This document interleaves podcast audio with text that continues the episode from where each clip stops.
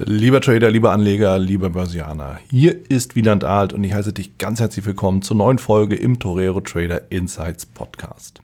Heute habe ich ein Interview und ein Gespräch mit Stefan Fröhlich mitgebracht. Ich habe mich mit Stefan zusammengesetzt und die meisten von euch kennen natürlich Stefan Fröhlich aus der Community. Er ist seit langen Jahren an der Börse aktiv und unterwegs, ist für die Nano-Trader federführend verantwortlich und viele kennen ihn sicherlich auch von seiner Tätigkeit für WH Self Invest. In diesem Sinne freue ich mich auf das Gespräch mit ihm und vor allen Dingen auch über seine Anfänge mal was zu hören und auch seinen Blick auf die Märkte, auf das Trading allgemein und was er von der Szene so hält. Bevor wir allerdings da reingehen, denkt nochmal dran, ich habe ein E-Book für dich, kostenfreies E-Book und Trading-Impulse, die ich dir ein Jahr lang zusende. Registriere, registriere dich dafür für meinen Newsletter. Den Link dazu findest du in den Show Notes. Und jetzt kann es gleich losgehen. Bevor wir starten, hier noch der Risikohinweis und Disclaimer. Alles, was ich hier sage, ist natürlich aus meiner persönlichen Sicht der Dinge und weder eine Aufforderung zum Kauf noch zum Verkauf. Wenn du dich dafür entscheidest zu handeln, dann handelst du auf eigenes Risiko und auf eigene Gefahr. Bitte liest dazu auch meinen Disclaimer unter den Show Notes und jetzt wünsche ich dir viel Spaß.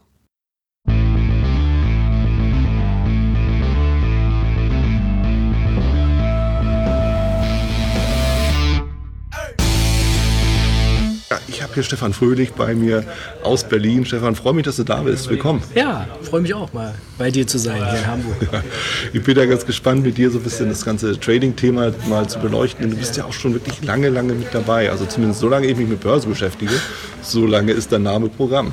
Ja, Wann hast du angefangen eigentlich? Ähm, mit dem Thema Börse habe ich mich oder beschäftige ich mich seit 1987 wow. ernsthaft. Ja.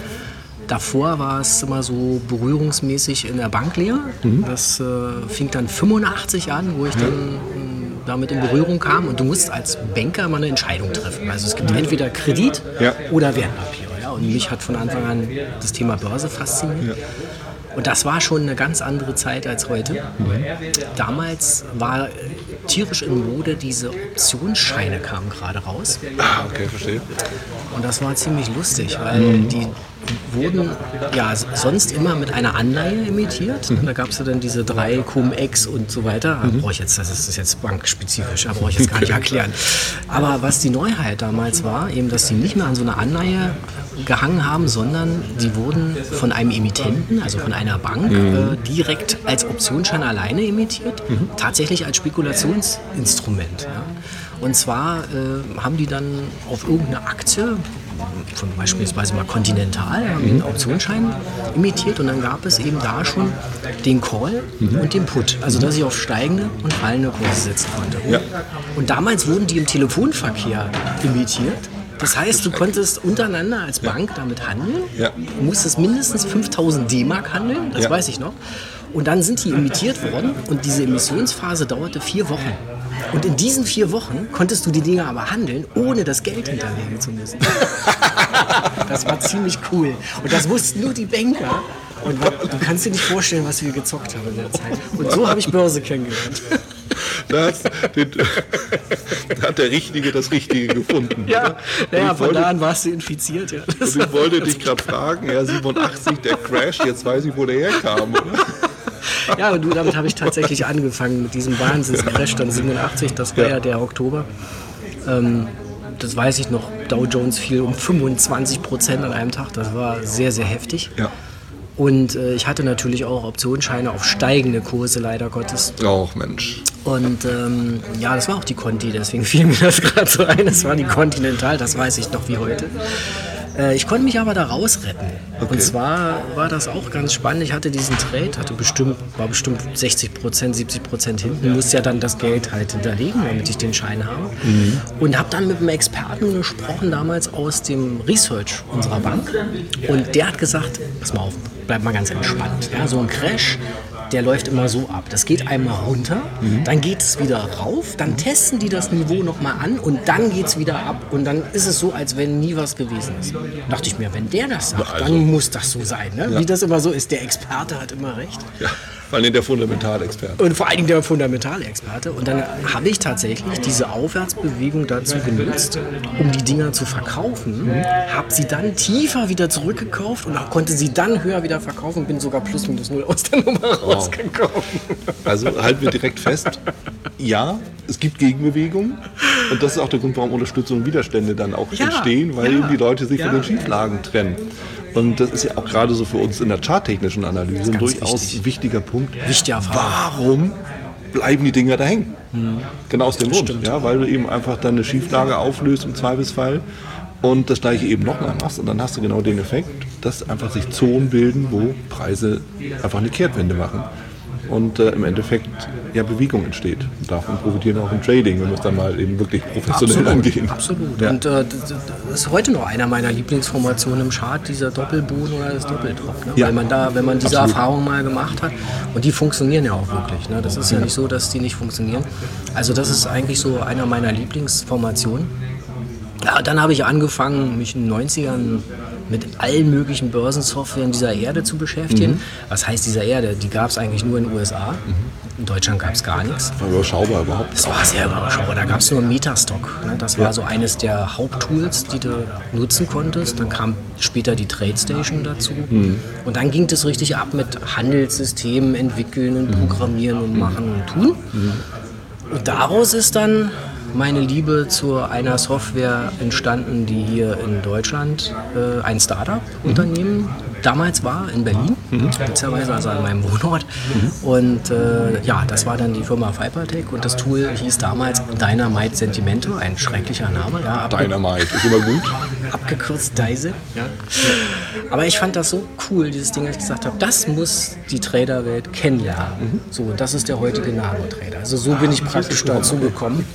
Und dann zwischendurch habe ich noch den Fröhlich-Faktor entwickelt. Also ja. alles, alles beisammen sozusagen. Der Fröhlich-Faktor, das ist auch der Name Programm, ja. oder? Sehr schön. Erklären, warum, was ist denn der Fröhlich-Faktor? Das hat sich ergeben, als ich die Handelssysteme entwickelt und getestet habe, also mhm. mit Vergangenheitsdaten ja. weggetestet habe. Da habe ich sehr viele solcher Sachen gemacht. Und dann hast du ja mal diese wunderbaren Reports, die dir alles sagen. Also Netto Performance, Trefferquote, durchschnittliche Gewinn, durchschnittlicher Verlust ja. und diese ganzen Geschichten. Und dann habe ich angefangen, ja für die Plattform damals schon, mhm. die ja eigentlich dafür ausgelegt war, auch Systeme zu entwickeln. Also so ist ja das Ganze mal gestartet. Ja. Habe ich dann Seminare gegeben, um mein Wissen da weiterzugeben. Und dann habe ich festgestellt, dass die Teilnehmer unheimliche Schwierigkeiten hatten, diese Backtests, Reports zu lesen und zu interpretieren. Okay. Und das hat mich dann auf die Idee gebracht, also es ist dann wirklich wie so ein Geistesblitz, mhm. witzigerweise beim Staubsaugen entstanden. Meditatives Putzen, oder? ja, meine Frau würde jetzt sagen, du solltest öfter Staubsaugen. Ja, das ist die, das ist die Kehrseite der Medaille.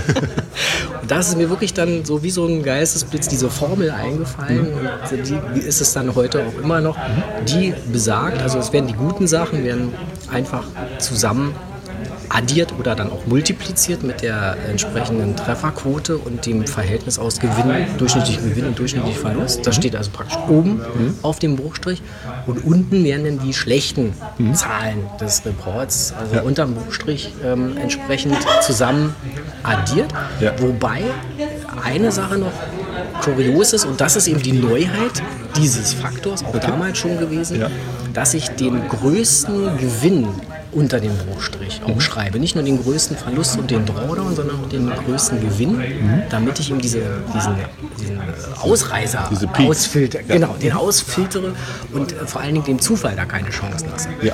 Die Idee war zu sagen, es ist ja toll, wenn ich ein gutes Ergebnis im Backtest habe, aber wenn das anhand eines Trades nur passiert mhm. ist, dann ist es ja ein schlechtes Ergebnis. Ich will ja viele Trades haben, die ja. Gewinn machen. Ja. Und deswegen ist das so entstanden. Und das ist der Fröhlich-Faktor, der praktisch eine Kennzahl ist zur Messung mhm. eines Backtests oder einer Qualität eines Handelssystems. Okay. Und ab, ab, wann ist er gut und ab wann ist er nicht mehr gut? also er ist auf jeden Fall gut, wenn du größer 1 bist, klar, okay. weil dann die positiven ja. Werte die negativen überschreiten. Und jetzt kommt der, das Zweite, das habe ich aber ja später entdeckt, mhm. weil ich habe das ja mal 2003 in einem Traders-Artikel äh, veröffentlicht ich dann diesen Fröhlich-Faktor. Da hatte ich diese Erkenntnis noch nicht, die kam dann erst später, dass der auch nicht zu hoch sein darf. Also der sollte so, sagen wir mal, zwischen 1, 3, 3,5, maximal 4 sein. So ähnlich wie so ein Chance-Risiko-Verhältnis. Ja, das hat man ja auch so in So der Range. zwei, du so, würdest ja ja. auch nicht 5 zu 1 machen zum Beispiel. Ja, das würde dir auch zu hoch sein. Und äh, die Aussage nämlich, wenn der 5 oder höher ist, oder 4 oder höher, ist dann, äh, dass du wahrscheinlich überoptimiert bist mit, deinem- mit deinem System. Das ist auch nochmal eine Erkenntnis, die der Fröhlich-Faktor bringt. Okay, interessant. Also das heißt, wenn der Markt dann irgendwie dann mal nicht so läuft, wie du es eigentlich gewohnt bist, dann haut dich das überoptimierte System natürlich auch direkt wieder in, in ganz andere Richtung. Genau, also du, dann kommt der Klassiker. Du testest das System, es wirft Gewinn ab Ja. und du fängst es an zu traden und dann bricht es auf einmal zusammen Ja. und du fragst dich dann, ja, wie kann das sein? Und das ist wahrscheinlich dann eine Überoptimierung ist der Grund. Ja. Ja. Das, Ja. das ist, warum das passiert. Ja. ja gut, ich meine, also Handelssysteme beschäftigt ja im Endeffekt jeden, der sich in irgendeiner Art und Weise mit Trading und Börse beschäftigt. Ja, ob du jetzt sagst, ich mache da irgendwie eine ganz einfache Geschichte, ja, 50er schneidet den 200er und dann gucke ich einfach, in welche Richtung die Reise geht oder ob du eine ganz komplexe Geschichte aus Indikatoren, Candlesticks und äh, keine Ahnung, sonstigen Sachen dazu hast. Wie ist denn deine Meinung? Du hast ja auch viele Handelssysteme logischerweise auch mit dem Nano-Trader dann gesehen, getestet. Eher komplizierter oder eher einfacher? Was denkst du? Immer einfach. Ich bin absoluter Verfechter von Keep It Simple Stupid, also dem KISS-Prinzip. Ja.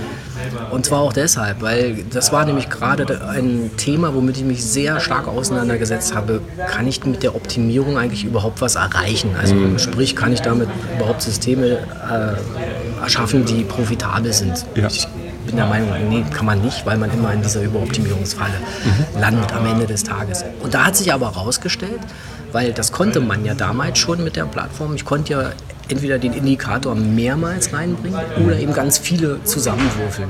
Und je mehr Einflussfaktoren ich hatte Ja. und auch damit Freiheitsgrade, nicht Ja. nur in der Optimierung, sondern im gesamten System, umso schlechter war es. Also umso instabiler war die ganze Sache. Auch interessant, oder? Das kannst du, ja, das kannst aber das ist ja auch eigentlich irgendwo logisch, weil du ja viel zu viel reinpackst. Ne? Das hatten wir ja gerade schon im Vorgespräch, dass ähm, der Trader ja dazu neigt, immer alles kontrollieren zu müssen und nochmal die dritte und vierte und fünfte Kontrolle braucht, ehe er in den Trade geht. Ja. Und genau das funktioniert eben nicht. Also das ist die Erkenntnis daraus. Ja. ja, weil gerade viele, die, die mit dem ganzen Handel beginnen, sich natürlich immer ganz stark dann eben auch darauf verlassen, fast schon, dass sie sich irgendwie eine ganze Reihe an Indikatoren, Oszillatoren in den Chart reinsetzen, entweder direkt rein oder noch drunten runter und dann nochmal ein extra Fenster, wo noch mehr sind. Ich kenne sogar welche, die machen dann das, das Chartbild so klein, damit sie mehr Platz für Indikatoren haben. Kann man natürlich auch machen, nur die Frage ist, wie sinnvoll ist. Irgendwann wird es dann un unübersichtlich. Das ist Ja. immer so ein bisschen das Problem. Und das ist genau das, worauf ich eigentlich hinaus wollte. Deswegen einfach halten. Ja, äh, Im Prinzip reicht das aus, was wir eben am Anfang schon hatten, mal auf so einen Doppeltop oder Doppelboden zu achten. Das, Formation? das kann schon reichen. Ja? Also Ja, äh, insofern, das ist ja schon mal super simpel. Ähm, gleitende Durchschnitte mag ich auch sehr, Mhm. weil ich eher auch einen, Trend, also von meiner Warte ja ein Trendfolger bin, einen trendfolgenden Ansatz habe in meinem Trading. Ähm, was ich jetzt auch beobachte, das ist ja aus meiner äh, Tätigkeit eben auch halt, im Vertrieb von VH Self Invest und äh, mit den ganzen Seminaren so, die ich da mache und Webinaren und da treffe ich ja nun auch viele Trader. Ja. Die meisten sind tatsächlich trendfolgend auch unterwegs. Also äh, das ist jetzt nichts Abartiges. Nee, das ist ja auch das ist eher gut, ja. Ja, definitiv. Und das ist ja auch das, was im Endeffekt für jeden auch relativ leicht nachvollziehbar ist. Absolut. Ja, eins, zwei, drei, bin dabei. Ja, so nach dem Motto. Und das ist, da steckt natürlich auch viel Wahrheit drin, wenn der Markt nicht ab und an mal genau das auch nur antäuschen würde. Ne? Dann haben wir eben die, die Kehrseite der Medaille. Aber Ja, aber das passiert auch nicht. Also da, da ist dann, weil wir mal sagen, das ist alles so, oder das suggeriert ja auch, wenn ich mich mit Indikatoren beschäftige, dass das alles berechenbar ist. Ist es nicht. Da muss man natürlich höllisch aufpassen, ne? weil äh, da gibt es schon Komponenten des Zufalls Ja. und äh, die müssen wir halt eben äh, versuchen in den Griff zu bekommen. Mhm. Und das kannst du eben nur, indem du dann sagst, okay, wenn ich jetzt falsch liege, gehe ich immer raus. Also Ja. Stoppsetzung ist dann das Thema. Ja, also, anders geht es gar nicht. Und das ist eben die Komponente, die ich dann Zufall nenne in dem Fall. Ja, ja, klar. Ich meine, wir können ja nur eine Entscheidung treffen. Gehen wir rein oder raus? Lassen wir es oder werden wir aktiv? Und der Rest macht dann der Markt. Das war auch offen gesagt für mich so eine Sache, mit der ich lange gehadert habe. Dann irgendwann zu sagen, ich habe auch keine Kontrolle, was der Markt da nun mal macht. Ich habe aber eine Kontrolle darüber, was ich dann mache, wenn der Markt nicht das macht. ich Richtig, genau. Das ist das Einzige, was ich kontrollieren kann. den ich Genau das ist es. Ja. Also du fokussierst dich auf das, was du kontrollieren kannst. Das ist eben den Trade dann zu beenden, wenn er schlecht ist. ja. Also das muss man aber auch können. Das können halt die meisten nicht. Das ist der Punkt. Also das heißt, äh, dieser ganze, das ganze Thema so der Psychologie, der psychologische Faktor, ist der deiner Meinung nach tatsächlich noch größer als die, die reine Technik Ja. oder eher gleichgewicht? Nein, also ja, auf jeden Fall größer. Also ja, das, man sagt ja auch in der Psychologie mal so gerne bemüht man den Eisberg. Ne? Mhm. Das, das meiste vom Eisberg ist unter der Wasseroberfläche und das, was drüber ist, siehst du halt nicht. Und so ist es hier auch. Ich würde mal sogar behaupten, 80 Prozent ist Psychologie und Mhm. das Kopfsache. Ja, weil so ein System schnell erschaffen, ist auch schnell gemacht, schnell designt, schnell gefunden. Das ist jetzt nicht wirklich schwierig. Ja. Äh, dann setzt du es um und dann musst du halt den, die Konsequenz und die Disziplin haben, dabei zu bleiben. Und äh, daraus entwickelt sich dann letztendlich der Erfolg. Und wenn du dann aber einen auf die Mütze kriegst, auf gut Deutsch gesagt, dann wird schwer. Ne? Und äh, das ist auch so eine, so eine Sache. Das ist ja ganz einfache Ma- Mathematik. Wenn wir jetzt davon ausgehen, ja, ich habe ja, wie gesagt, viele Handelssysteme getestet und gesehen. Und du kannst sagen, im Mittel haben die alle so eine Trefferquote, sagen wir mal so von 50, 55 Prozent. Also ein bisschen besser als eine Münze. Dann ist es aber statistisch sehr wahrscheinlich, wenn wir uns das mal vergegenwärtigen, wir hätten mal so eine Münze mit Kopf oder Zahl ja. und du wirfst die immer wieder in die Luft, so 10, 12 Mal, dann ist das wirklich sehr realistisch, dass du drei oder viermal hintereinander das gleiche Abbild siehst. Ja. Und da wird es ja dann für viele schon schwierig, ja, wenn sie jetzt viermal hintereinander Verlust haben zum Beispiel. Absolut. Ich glaube, das ist genau die Herausforderung, dann zu sagen, nein, ich bleibe bei dem System, das habe ich mir ja so erarbeitet, das Ja. habe ich so entschieden. Ja. Auch nach dem fünften, nach dem sechsten Verlust bin ich bereit, diesen Kurs zu gehen und weiter zu traden. Und dann kommt doch der Erfolg. Weil es ist völlig normal. Ja.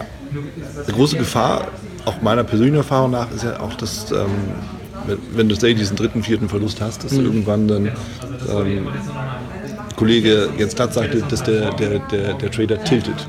Ja, ja. Ja? Also, das. Oder? Er ja. aus dem Poker übernommen, ja, du machst da Tilt und machst da Dann irgendwie Sachen, die vollkommen irrational Ja, sind. so ist es. und äh, verlierst die Kontrolle dann ja letztendlich über dich, nicht über den Markt, der macht ja eh, was er so machen will und äh, wie kann man diese Gefahr umgehen? Was meinst du? Also die Gefahr ist doppelt da. Ne? Die ist da, wenn du in so einer Verluststrecke bist, dass du Mhm. durchdrehst, in Anführungsstrichen, und irrationale Dinge tust. Die ist aber auch da, wenn du überaus erfolgreich bist. Das ist auch das Fiese Ja, daran. Ja, klar. Ja, klar. Das ist, weil du dann äh, denkst, oh, ich habe jetzt alles im Griff und du wirst dann drauf. richtig äh, übermütig, ja, sage ich immer. Weiß, wie es geht. Ich beherrsche, ja ein Genau. Buch, beherrsche den Markt. Genau, Das ist 90er. Das genau. Und dann beherrschst du den Markt. Denkst du zumindest. Ja, nichts tust du. Äh, nee, das wird dir nie gelingen. Und ja, wie kannst du es verhindern? Also es ist echt schwierig. Ähm, da sind auch andere Spezialisten für. Ja. Da sind Mhm. die Kollegen Schrieg eher gefragt. Ja. Äh, oder der Kollege Dr. Raimund Schrieg gefragt. Ähm, nee, wie kannst du es verhindern? Also ich denke mal, du musst einfach dich darauf auch vorbereiten, was kommen kann. Äh, Deshalb finde ich mal mit einem Demo sowas durchzuspielen, eine Handelssystematik, die man auch handeln will, gar nicht schlimm. Manche ja behaupten, das bringt nicht viel, aber ich finde es schon okay, um einfach auch zu sehen, ja, was kann denn da kommen. Ja, also Gefühl einfach zu ein bekommen Gefühl dafür, zu bekommen, läuft, genau. ja. Und sich auch tatsächlich mal anhand von vergangenheitsorientierten Daten, also auch Chartbildern, Mhm. mal zu gucken, ja, wo gab es denn mal volatile Phasen und wo gab es eben weniger volatile Phasen und wie hätte ich mit meinem Handelssystem dann gelegen. Ich Ja. glaube, das ist die einzige Chance, die du hast, um dich darauf vorzubereiten, was Ja. dann kommen kann. Ja. Und wenn es dann kommt, dann weißt du, ja, das ist ja schon mal alles da gewesen. Es ist keine Abnormität jetzt meines Systems, sondern es ist eigentlich ein normaler Vorgang. Und wenn ich jetzt dabei bleibe, dann kann ich es schaffen, die PS auf die Straße zu bringen. Und mein Ziel ist ja relativ leicht formuliert. Wir befinden uns ja, wenn wir jetzt von der Vermögensverlaufskurve sprechen in einem Drawdown, also in einer Abwärtsphase von einem Hochpunkt gerechnet. Also, von ja. meinem Kontostand. Genau, so drei, vier Verluste hintereinander weg. Drei, vier Verluste äh, hintereinander hast du gemacht. Ja. Du hast einen Hochpunkt gehabt in deinem Konto, wo du eben äh, das erste Mal diesen Kontostand erreicht hast. Mhm. Da sprechen wir ja in der Fachsprache von einem Drawdown, dann eine Drawdown-Phase. Und dein Ziel ist dann schnell formuliert, weil das kann nur lauten, ich will wieder zu diesem Punkt hin und dann noch den neuen Höchststand erreichen. Das ist ja alles, was wir wollen. Ja. Ja. mehr wollen wir ja gar nicht. Ja. Und wenn ich mir das dann klar mache, da will ich jetzt hin. Das heißt also, ich muss praktisch wieder mehr Trades oder muss meine Trades machen und das ganz diszipliniert, um dann den Gewinn reinzuholen, der mich zu einem neuen Hochpunkt bringt, dann habe ich gewonnen. Ja. Ja, es ist, ist definitiv so eine Geschichte, also gerade wenn du so halt in so einem Drawdown bist, die Gefahr ist ja, dass du dann in so einer kurzen Zeit mehr Verluste einsammelst, als du in einer längeren Zeit Richtig. überhaupt an Gewinn wieder rausholen kannst. Ja, das ist ja auch immer so ein, Ja, das ist gefährlich. ja, so, ein, so ein Faktor, wo du einfach dann sagst, ähm, ich höre jetzt einfach auf. Ich habe jetzt zwar Verlust, ne, wenn wir zum Beispiel als Daytrader das Ganze betrachten, ich habe zwar einen Verlust und der, der nervt mich auch und der ärgert mich, aber ich höre trotzdem auf, weil natürlich die Marktphasen sich auch verändern. Ja? Du hast den Vormittag, du hast den Nachmittag, du hast vielleicht auch den Abend und dann kannst du immer noch sagen, gut, dann verändert sich die gesamte Marktsituation wieder, dann bin ich auch wieder klar und dann kann ich ja wieder loslegen. Das äh, kann auch sehr hilfreich sein, dass du einfach mal Pausen noch zwischendurch machst. Entweder wenn du besonders gut warst oder eben wenn du schlecht warst. Also es ist auch nicht verkehrt, wenn du einen besonders guten Trade gemacht hast, der wirklich richtig gut verdient hat. Also ich spreche da jetzt von, von ab 5, 6 aufwärts äh, Risikoeinheiten. Ja? Also Ja. mein riskiertes Risiko. Das sind ja so Trades, die kommen ja nun nicht alle Tage vor. Die sind ja dann außergewöhnlich gut. Absolut. Und ähm, dann würde ich auch jedem raten, dann mal eine Pause zu machen. Ja, weil äh, du kannst eigentlich nur verlieren, wenn du da weitermachst. Ja. Weil, äh, und genauso ist es eben in einer schlechten Phase, wo du eben wirklich höllisch aufpassen musst. Und das unterschätzen, glaube ich, auch viele Trader am Markt. Ist, diese Stoppsetzung ist klar, die muss ich natürlich machen und die muss auch im Einklang irgendwo mit meinem Kontostand sein, damit Ja. das irgendwo Sinn macht. Aber wenn ich das eben nicht mache und dann mich in die Gefahr begebe, dass mein Verlust ausufernd ansteigen kann, dann komme ich ja sehr schnell in eine Region und ich re- rede da von Verlusten, die die 20, 25 Prozent Marke überschreiten, also von meinem Kontostand jetzt berechnet. Ja. Weil dann kommt nämlich genau das Phänomen zum Tragen, dass ich viel, viel mehr gewinnen muss, um erstmal wieder auf Null zu kommen. Ja. Und das ist dann mehr als das Doppelte Ja. Ja. Und da, also da muss man höllisch aufpassen. In diese Region darf man nicht kommen. Ja. Das ist einfach so. Ja. Kann man sich das wirklich vornehmen oder muss man das erfahren? Ja, da scheiden sich natürlich auch die Geister. Ja. Ähm, ich denke mal, äh, wie immer im Leben kannst du einem Menschen keine Erfahrung erzählen oder Ja. ihm sagen, sondern er muss äh, im Endeffekt selber machen. Das Ja. ist einfach mal so. Ja. Das ist im Leben immer so. Das ist leider tatsächlich so. Das ist, ist auch meine Überzeugung Das geht gar mittlerweile. nicht Ja. anders. Ja. Du kannst es ihm tausendmal sagen, dem Kind, äh, dass es die Herdplatte heiß ist, es wird anfassen. Ne? Und genauso ist es hier. Also deswegen muss man sie wahrscheinlich wirklich machen, wenngleich ich sie eben auch keinem wünsche und schon gar nicht die Erfahrung wünsche, ähm, so ein Konto zu vernichten, die ist nicht wirklich schön. Ja, das, das muss man wirklich nicht haben. Also wenn man da, wie gesagt, sich so ein bisschen absichert und sagt, okay, das ist jetzt das, was ich am meisten riskiere und das mache ich jetzt einfach mal, aber wenn ich an dem Punkt bin, dann höre ich da auch auf, Ja. dann ist das wahrscheinlich die, Ja. der beste Weg, den du machen Ja. kannst. Ich habe irgendwann mal dann für mich auch, auch festgestellt, ja, beschützen können wir die Menschen nicht davor, verhindern können wir es nicht. Wir können nur die Fallhöhe verringern. Oder Ja. mehr, lässt sich dann auch nicht machen, weil das schon recht. Das, das Kind glaubt es erst dann, wenn es selber aufgefasst hat. Ja, und die Frage ist, wie, wie heiß wird die Platte, bevor es darauf fasst. Ja, so. Wie schlimm ist die Verletzung hinterher? Genau, Also und das das, ist, ist, genau der Punkt. Aber das haben wir ja alle erfahren. Wir haben alle so unsere Erfahrungen gemacht und gelernt. Also Ja. insofern Ja, definitiv. setzt sich das fort. Definitiv so. Und deshalb, ne, auch, auch das Gespräch wird natürlich auch nicht dafür, dazu führen, dass alle sagen, alles klar, ja, Sie haben ja recht, ich lasse es mal. Aber Sie werden sich wahrscheinlich dann in dem, dem Zeitrahmen recht kurzfristig erinnern, ach, da war doch was, okay, jetzt äh, lasse ich mal die Finger davon und machen nicht noch den nächsten Also schön wäre es natürlich. Ja Wenn wir jetzt, ja. äh, sagen wir mal, einen davon abhalten, Ja. äh, äh, ich sag mal, einfach Mist zu bauen an den Märkten, äh, dann haben wir doch schon alles erreicht, was wir wollen. Ja. Also diese menschliche, diese auch emotionale Komponente begleitet uns im Trading. Und am Ende ist es ja auch das, was Märkte macht, auch Kurse bildet, ja, weil Angst Richtig. und Gier treffen aufeinander, Richtig. deshalb wird ja auch hin und her gewechselt und Richtig. gehandelt. Hilft denn so ein Automat halb- oder vollautomatisch? Könnte das eine Lösung sein? Oder fehlt dann die diskretionierten Komponente für einen Einstieg beispielsweise? Bin ich auch mal sehr, sehr zwiegespalten. Mhm. Ja. Ähm, ja und nein, muss man einfach dazu sagen. Nicht wahr? Ja, weil es ein Stück weit die Emotion natürlich rausnimmt. Weil du ja relativ neutral an die Sache rangehst mit einem festen Regelwerk und dann im, der Trade einfach mal ausgelöst wird, wenn die, das Regelwerk zutrifft. Punkt. Ja. Ja, äh, du, du überlegst dann nicht, du schaltest nicht das Hirn dabei ein. Ja. Das ist ja auch immer wieder das Argument, wo alle sagen, das spricht jetzt für so ein automatisches System. Ja. Nein, deshalb, weil ich glaube, dass eine solche strikte Automatik leider Gottes nicht langfristig so erfolgreich ist, wie wir uns das immer alle wünschen. Warum nicht? Ja, ja weil sich die Heißt Märkte eben, ja, weil die Märkte sich eben verändern. Ja, äh, die Volatilitäten verändern sich und das ist das, das, ist das Eigentliche, dass Ja. die Schwankungsbreiten, also die Volatilitäten im Markt sich verändern.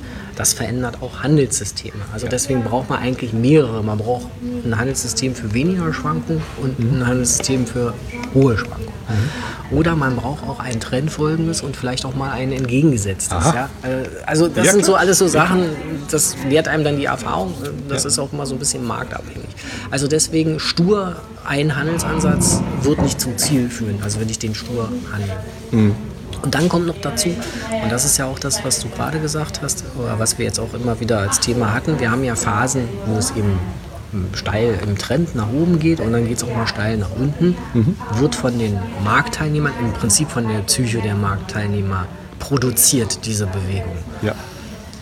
äh, speziell im Abwärtstrend, also in so einer richtigen Crashphase, wo es so, so wirklich runterhaut, wie, äh, als wenn es kein Halten mehr gibt, äh, das ist äh, eben so ein Phänomen, wo ja dann logischerweise die Angst übermäßig am Ja. Markt vorhanden ist, also wo, wo die dann äh, praktisch die Oberhand hat.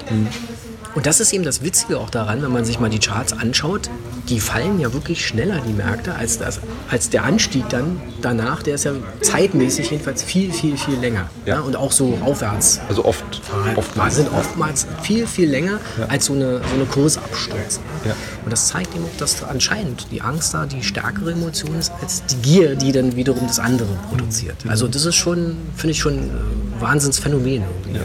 Also diese Stop-Loss-Kaskadie, äh, ausgelöst wird, ja, wo der eine Genau. den anderen runterreißt. Genau. Ja, jeder im Zweifelsfall ist Break-Even abgesichert und zieht dann irgendwie die Reißleine und so weiter und so fort. Ja klar, dann bricht natürlich einiges weg.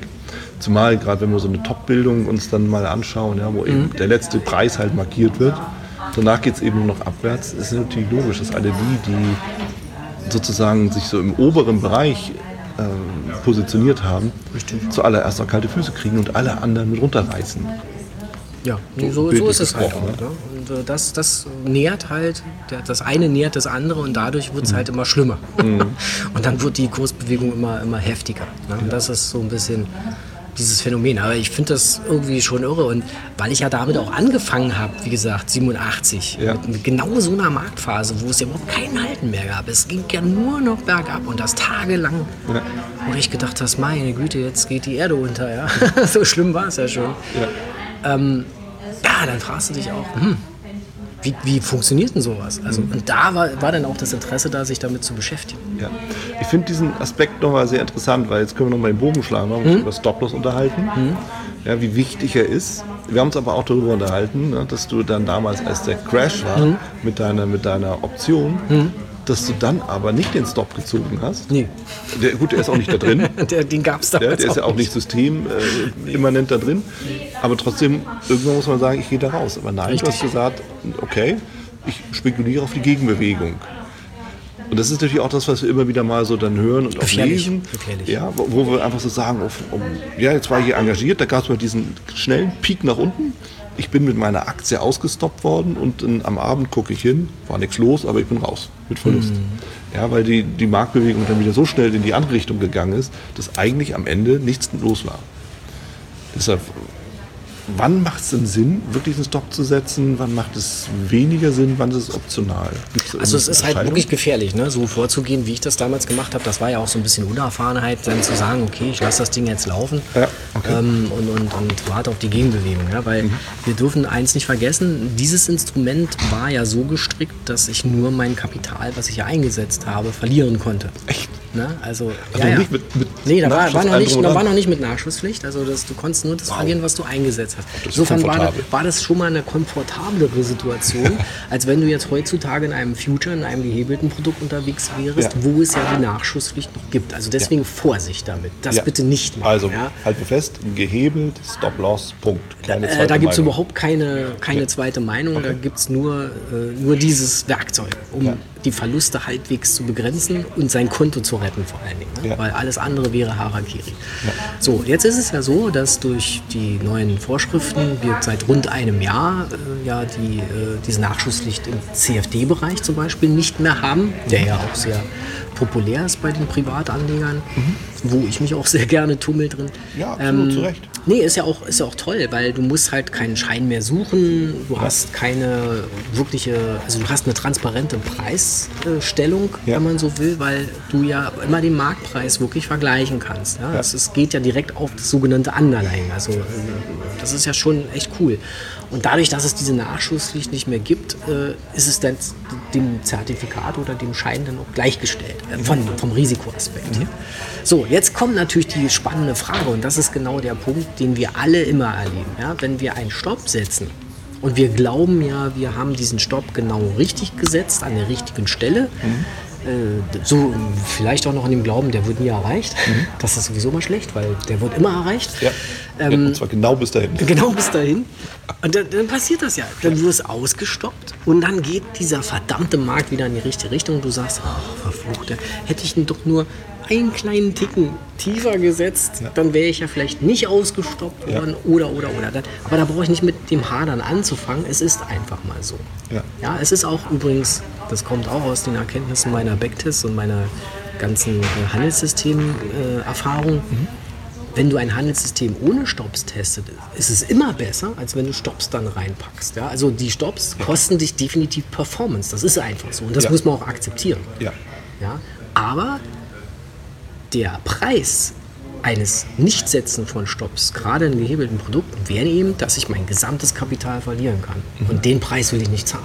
Nee es ist ja auch ein Spiel mit dem Feuer, müssen wir ganz klar Richtig, sagen. Also es kann, es kann eine ganze Zeit lang gut gehen und das ja. ist so, ich glaube, da bist du auch nicht frei von, genauso wenig wie ich.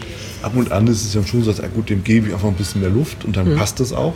Aber manchmal ist das, ich gebe dem Ganzen einfach ein bisschen mehr Luft dann der Preis dafür, dass du eigentlich zwei oder drei Trades auf einmal gegen die Wand gefahren hast, vom Richtig. Verlust her. Richtig. Und hast dein, dein, dein Gesamt-Drawdown in einem Trade. Das ist natürlich auch weniger sinnvoll. Also deshalb, mhm. ja, sobald es gehebelt wird, gibt es auch keine, kein Wenn und mhm. Aber. Wie ist es denn mit Aktien? Mit Aktien, ja. ich habe Aktien im Depot. Was machen da? Hardstop? End of Day? Also klar, du hast da kein Zeitproblem, das ist schon mal das Erste. Du könntest dir theoretisch, kannst du dir aussitzen, diese ja. Position, was ja auch wieder nicht toll ist. Ja. Das will, will, will man ja auch nicht. Man hat ja das Geld investiert um es zu vermehren und nicht um dann irgendwie zu vererben. Äh, genau, und um, darauf will ich ja hinaus, um genau jahrelang in dieser äh, negativen Position äh, zu hängen, sich darüber zu ärgern und zu sagen, so nach dem Motto, ja, es wird schon wieder werden. Das, das ist natürlich auch Quatsch, weil das ja. ist ja Prinzip Hoffen. Ja. Ähm, also deswegen dieses Aussitzen ist keine gute Alternative, auch wenn ich es kann. Mhm meine Erfahrung ist, dann wirklich zu sagen, okay, jetzt ist der halt da, wo er ist. Mhm. Jetzt ist der Verlust halt x groß, mhm. aber jetzt muss ich ihn auch nehmen. Ich muss jetzt die Position auch gleichstellen und dann wieder eine neue Chance ergreifen, ein neues Investment machen, ja. äh, weil dann ist mein Kapital auch wieder sinnvoll angelegt. Ja. ja. Es ist einfach Kapitalverbrennung, die ich da betreibe, weil ich in einem schlechten Wert investiert bleibe. Ja? Und Ja. die Telekom wird nicht mehr auf 120 steigen. Das können wir vergessen. Je nachdem, wie sich unsere Währung entwickelt, aber Aber das glaube ich nicht. also ich werde es nicht mehr erleben, glaube ich. wahrscheinlich nicht. Äh, ja, das, das ist so. Ja, und deshalb, es ist, es ist tatsächlich eine Frage, die wir nicht abschließend beantworten können. Ja, Die kannst du, kannst du auch nicht. Aber wie gesagt, Aussitzen ist nicht schön. Ja. Und deswegen bleibt eigentlich nur der Stopp. Und bei einer Aktie kannst du ja sogar hingehen und kannst sagen, okay, ich setze den mal in Prozenten weg. Ja. Also da gehen wir ja gar nicht darum, so wie wir es jetzt als Daytrader machen, wir machen da Ticks, Punkte oder sonst was, sondern wir gehen da wirklich richtig in Prozenten ran und Ja. dann setzen wir auch mal einen 10% Stopp oder so. Dagegen ist überhaupt nichts einzuwenden. Ja. Aber äh, das ist aber auch dann notwendig, weil wie gesagt, dann äh, ab dem Punkt droht dieses Investment zu einem schlechten Investment zu werden und da muss ich auch einfach raus. Das Ja. ist einfach so. Ja, ja. Ich vergleiche es immer gerne damit, äh, sorry, aber ne, wenn, wenn, wenn man zum Beispiel einen Mitarbeiter hat, der einfach nicht mit dem Hintern hochkommt, was willst du machen? Ja. Oder ja, als ja. Unternehmer. Also ich will da jetzt nicht zu, zu tief drüber nachdenken. Das ist auch eine schwierige Entscheidung für die Unternehmer, Ja, sicherlich. Ja, das macht er jetzt auch nicht mal so ganz äh, Nee, aber ich glaub, gerne. Das, es ist ja nachvollziehbar. Aber es ist nachvollziehbar und genau das ist auch äh, insofern ein gutes Beispiel, weil du natürlich Bauchschmerzen damit hast, äh, mit einem 10% Verlust so eine Position aufzugeben. Das ist ja völlig klar. Das macht auch ke- keiner gerne. Ja. Ja, aber ehe es schlimmer wird, ehe es ausufert, um wirklich mal bei diesem, bei diesem Telekom-Thema, um das nochmal aufzugreifen, ne? die ist ja auf 120 gegangen nach der Emission und von da an peu à peu à peu à peu gefallen bis auf 14. So, und jetzt gab es eben Leute, die sind bei, sagen wir mal, 90 eingestiegen und es gibt Leute, die sind bei 50 eingestiegen. Aber selbst der, der bei 90 eingestiegen ist und dann vielleicht bei 60 wieder raus ist und gesagt hat, nee, reicht mir jetzt, der ist immer noch besser gestellt, als wenn er dann irgendwo sich bei 18, 19 Euro wiederfindet. Ne? Ja. Also darum geht es ja. Und das ist, das ist die Message eigentlich. Ja, zumal er in der Zwischenzeit von, von 60 auf 18 ja immer wieder Gelegenheiten hatte, irgendwas anderes zu wählen, was ihm eine bessere Chance Richtig, geboten ganz hat. genau. Du wärst also äh, wärst wahrscheinlich wesentlich besser aus der Nummer rausgekommen, Ja. wenn du denn vielleicht auch eine Aktie gehabt hast, die auch mal zufällig steigt. Mhm. Und was wir nicht vergessen dürfen, bei Aktien hast du ja auch immer noch die Dividende. Ja, die kriegst du ja auch noch Mhm. Ja. ähm, ausgezahlt, wenngleich man muss da auch ein bisschen, ähm, das ist ein bisschen Augenwischerei mit den Dividenden teilweise, weil man muss sagen, die Dividende wird zwar ausgezahlt, aber dann wird ja der Kurs um die Dividende bereinigt. Das heißt, äh, der Kurs muss das ja erst wieder aufholen. Ja. Was aber in der Regel tut, wenn ich eine gute Aktie habe und die auch äh, sich im Kurswert ent, äh, entsprechend entwickelt, dann verdiene ich tatsächlich diese Dividende. Hm. Und die kann durchaus auch mal 3, 4, 5 Prozent sein, die, die sogenannte Dividendenrendite. Und dann ist das doch ein tolles Investment. Ja? Also darüber muss man auch nachdenken bei Aktien. So, also eine wertvolle Aktie, also im Sinne von Value, ne, Mhm. was ja immer wieder auch Genau. thematisiert wird mit einer ordentlichen Dividende. Passt. Dann immer mal ein Auge drauflegen, Die beste Altersvorsorge nicht zu lange zögern. Also es ist immer noch die beste. Altersvorsorge ist die Aktienanlage. Ja. Weil ich Zeit habe, weil sie langfristig die beste Geldanlageform ist, nachweislich. Da kann ich jede Statistik bemühen, die ich möchte. Äh, Und deswegen äh, ist die Aktie auch so wichtig. Und gerade hier in Deutschland ist es ja so, im Vergleich jetzt auch zu den USA haben wir eine sehr, sehr schlechte Aktienkultur. Ne? Das, die Aktie ist ja nicht wirklich populär und sie wird eigentlich so als ah, was Schlimmes angesehen. Ja? Aber das ist es eigentlich nicht. Weil was tue ich denn mit der Aktie? Ich, ich beteilige mich an dem Wachstum einer Volkswirtschaft.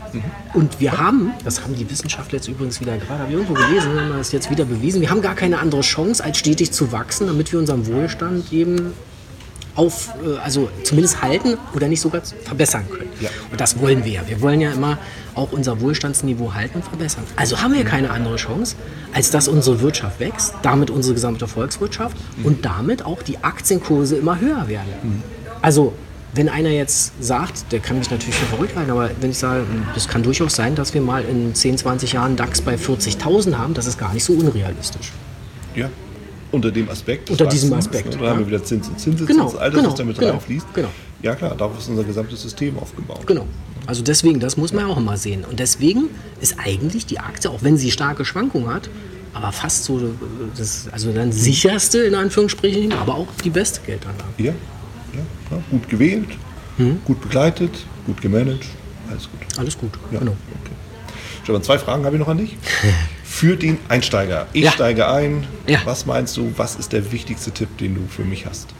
Als Einsteiger beschäftige dich mit den Themen wirklich.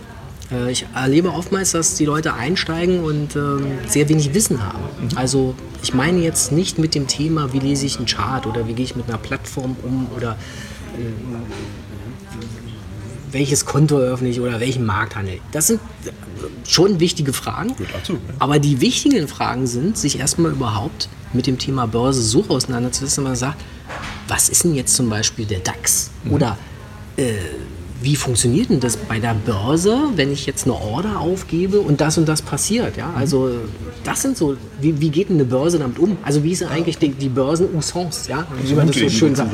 Ja, ähm, und da, dann auch in Abgrenzung dazu, wie funktioniert dann so ein außerbörslicher Handel, wie zum Beispiel Devisenhandel? Was steckt eigentlich dahinter? Mhm. Ja, wie funktioniert so ein Interbankenmarkt? Und nicht zuletzt, wie bildet sich eigentlich so ein Kurs? Das sind so fundamentale Dinge, ja. die zwar vielleicht jetzt nicht erstmal sexy und spannend klingen am Anfang, mhm. aber die wirklich wichtig sind, weil mit diesem Wissen kann ich dann tatsächlich auch äh, besser bestehen an den Märkten. Ja. So bin ich der Meinung. Okay. Ja, das wäre mal so, so ein wirklich wichtiger Tipp. Mhm. Wenn ich schon ein bisschen fortgeschrittener bin, worauf muss ich dann achten? Fortgeschritten ist fast professionell von mir aus. Gut, dann wirst du ja schon so weit sein, dass du in etwa deinen Trading-Stil gefunden hast, dass du auch weißt, was du handeln wirst. Ja. Und dann ist eigentlich genau dein letztes Thema wird immer der Kopf sein und die Psyche, um ja. sozusagen, wie ich immer so schön sage, die PS auf die Straße zu bringen, ja. um dann dein Konto von einem Hochpunkt zum nächsten zu bringen. Das ist ja alles, was wir wollen. Ja, das ist ja der Idealzustand. Absolut. So, und dann äh, geht es genau in die Richtung. Ja. Schau dir die, die Entwicklung der Märkte an, mhm. äh, auch durchaus mal drei, vier Jahre zurück. Wie haben sich die äh, Schwankungsbreiten entwickelt für meine, für meine favorisierten Märkte mhm. oder vielleicht auch nur für einen? Das ist ja auch eine Entscheidung, die ich treffen muss. Ja. Gehe ich in einen Markt, handle ich viele Märkte? Ja. Ne? Also so in die Richtung sollte es gehen.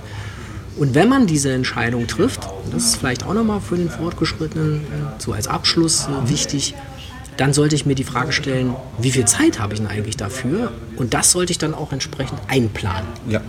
Weil das ist auch ein Fehler, der oft gemacht wird, dass man sich Systeme wählt, wo ich eigentlich einen höheren Zeitaufwand brauche für, mhm. den ich gar nicht habe mhm. in der Realität. Ja, okay. das ist ein wichtiger Punkt. Beides ja. oder alles wichtig. Ja. Okay. Stefan, dann vielen Dank Gerne, gerne. Für deinen, für deinen Input, deine Insights und äh, aufs nächste Mal. Ja, danke auch. Das war's auch schon wieder hier im Torero Trader Insights Podcast. Ich freue mich, dass du dabei warst und ich wünsche dir natürlich viel Erfolg bei der Umsetzung der Impulse. Denn äh, wenn wir über Impulse sprechen, dann heißt es natürlich auch für dich, dass du überlegen musst, wie kann ich das in meine persönliche Praxis am besten auch umsetzen, adaptieren und dabei halt eben alles Gute, viel Erfolg. Wenn dir der Podcast gefällt, dann teile ihn auf jeden Fall mit deinen Freunden, Bekannten und all denen, von denen du weißt, dass sie sich für Börsenhandel und Trading interessieren. Hinterlass mir gerne auch eine Bewertung oder schick mir eine E-Mail, wenn du mit mir in Kontakt treten möchtest. Folge mir auf Facebook und vergiss nicht den Newsletter zu abonnieren der Torero Trader School um eben immer auf dem aktuellen Stand der Dinge zu sein, was Veranstaltungen, Ausbildung, Schulung, Vorträge oder auch neue Artikel angeht. In dem Sinne freue ich mich aufs nächste Mal gemeinsam mit dir, wünsche dir viel Erfolg, alles Gute, bis zum nächsten Mal bei Torero Trader Insights, dein Wieland Alt.